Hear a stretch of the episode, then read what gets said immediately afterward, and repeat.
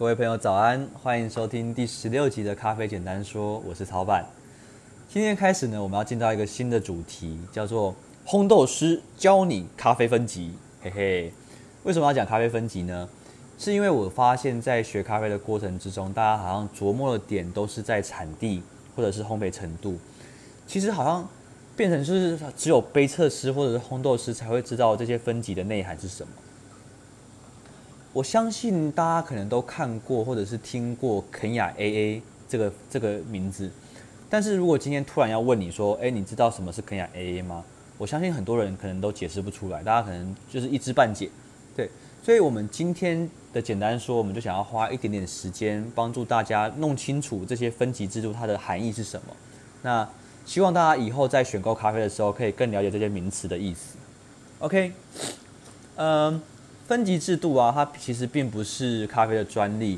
基本上，你看到所有的经济作物，它都有分级的制度。最常见的像红酒或者是茶叶，呃，许多红酒商或者是茶农，他会帮助自己呃的产品做分级。那通常越高等级的酒，它就是越贵。这个原理其实在任何产品上面都是这样子的。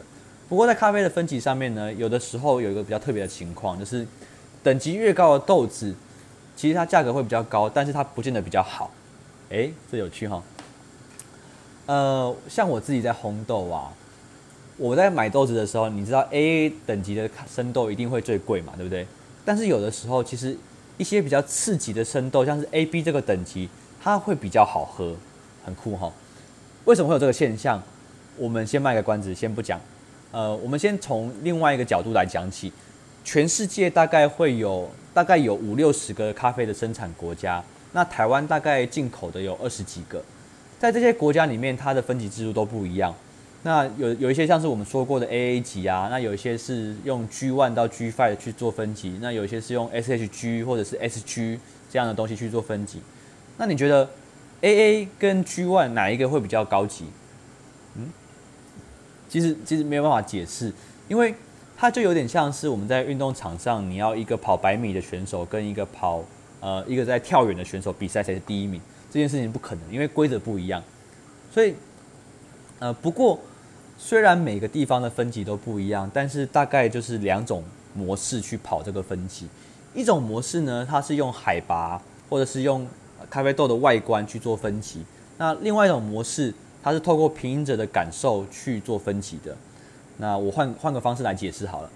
第一种的分级制度，它是用一种客观的条件去做分级的。那比方说，它可能会用生豆的大小、豆子的大小颗去分级，或者是它透过采样的方式，诶，这包豆子里面有多少瑕疵豆？那瑕疵豆越低，它就是 G one；瑕疵豆越高，它就是 G five。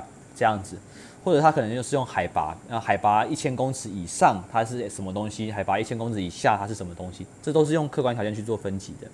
那第二种的分级制度，它就比较不一样，它是用人去做分级，就是诶，透过一群有训练过的杯测师，他去喝咖啡，然后他告诉你说，诶，这个咖啡应该在什么样的等级？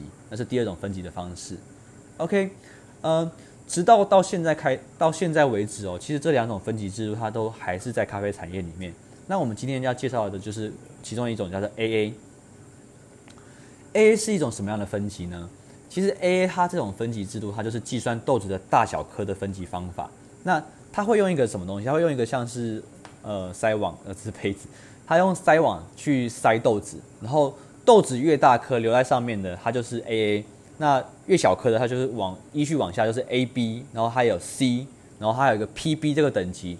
但是大部分我们在台湾会喝到或或看到的大部分就是 AA、AB，然后 PB 这三种。对，我们比较会比较不会遇到 C 这种等级或者是 C 以下的等级。因为 C 以下的等级，大部分在肯亚或者是在一些国家，它都是内内用、内销，它不会外销到其他的国家。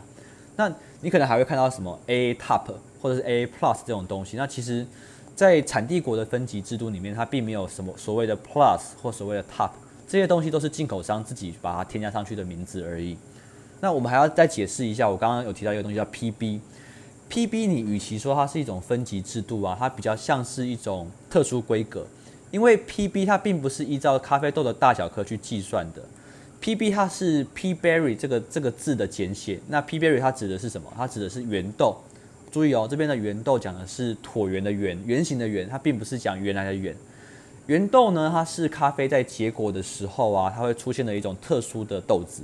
对，其实每一种品种都都都会有 PB 啊，不是说特殊品种才会有 PB 这种东西。那 PB 它的最大的特征是它是一颗圆形的。你有没有吃过花生？花生不是剥开来有两颗吗？那可是有些豆子在生长的过程中，它就只会有一颗单颗的，然后它打开来就是一颗圆形，它不会变成两个椭圆形。所以这样子的圆形的豆子，它会比较容易，它在烘豆的过程中，它会比较容易受热。所以说。呃，有很多的烘豆师会比较喜欢 PB，所以这样子的偏好就形成了呃，农场或者是产地国他们会想要去生产 PB 这样的特殊规格。那在亚洲的一些特殊呃亚亚洲某些国家呢，PB 又会被称之为公豆。那其实这是一个以讹传传讹的概念呐，因为其实豆子果实它并没有分公豆或母豆这种东西，因为公豆跟母豆不会交配嘛。对，其实它是雌蕊跟雄蕊，所以。我们还是会比较采用呃 PB，而不会用公豆或母豆这样的方式去去做分级。那说到这边，我们想要跟大家传递的一个观念是说，其实 AA 啊或者是 AB 这种分级制度，其实它是一个比较早期的分类方式。对于现代精品咖啡来说，它其实已经越来越没有参考价值了。很多咖啡烘豆师在买咖啡豆的时候，其实都不会去理它是 AA 还是 AB，因为大家知道大颗的咖啡风味不见得最好。对，你看像是艺妓啊，它的风味是很好的嘛。但是艺妓它其实没有很大颗。那在阿拉比卡家族里面最大颗的是什么豆子？就是象豆嘛，马拉戈基贝。可是象豆它并不是最好喝的咖啡啊。所以说，嗯、我们在喝咖啡的时候，慢慢的就不会就是以这种大小颗去做分级，反而我们会以分级制度这件事，呃，以第二种方式，就是我们喝的感受去做做品饮的分级。OK。最后的时间，我们要广告一下《咖啡简单说》这档节目是我草办二零二零年的一个心愿，也是一个挑战。那我们每天早上会录制录制一则语音，让大家用听的更认识咖啡。早上七点的时候，我们会在我们的 Live 上面首播；晚上七点的时候，我们会放在我们的 YouTube 平台跟 IGTV。啊，不要再催我字幕了，字幕我知道，我我会努力，拜托。OK，那如果你喜欢这个节目的话，请不要吝啬分享，那帮我们多多宣传跟支持。OK，咖啡简单说，今天到这边，拜拜。